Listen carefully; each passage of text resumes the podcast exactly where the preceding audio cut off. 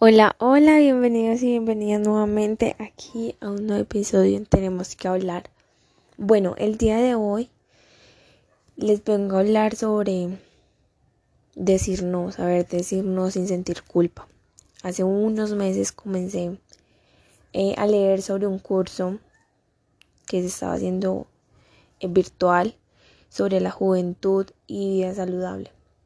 El respectivo curso se dividía en varias unidades y una de esas unidades era sobre la salud mental y precisamente hablaba sobre cómo aprender a decir no sin culpa.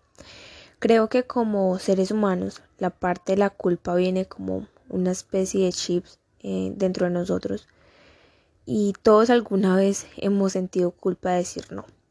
Creo que algunas veces nos cuesta decir tanto que no. Nos cuesta negarnos a esas cosas con temor de lastimar los sentimientos de otra persona. Decir no a la larga es un constante aprendizaje.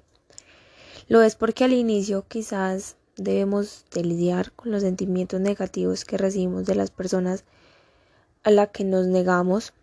Realmente esto me llamó la atención porque yo en infinitas veces he pasado por situaciones donde se me dificulta negarme a ciertas cosas, incluso si algunas veces aquello no me hace sentir cómoda.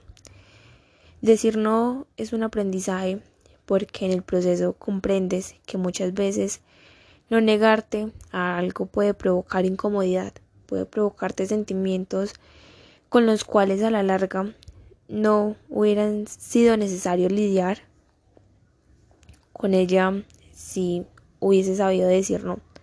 Te das cuenta que muchas veces te dejas hacer cosas que no te gustan por no saber decir no. Entonces eso es un aprendizaje porque te das cuenta que algunas veces termina, terminas viviendo mejor al decir no.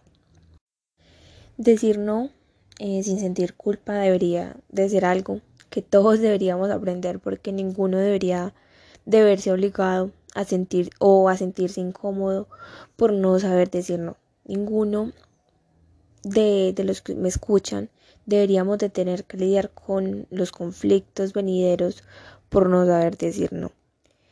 Decir no es un aprendizaje porque algunas veces, valga la redundancia, decir no significa que te has elegido a ti antes que a los demás.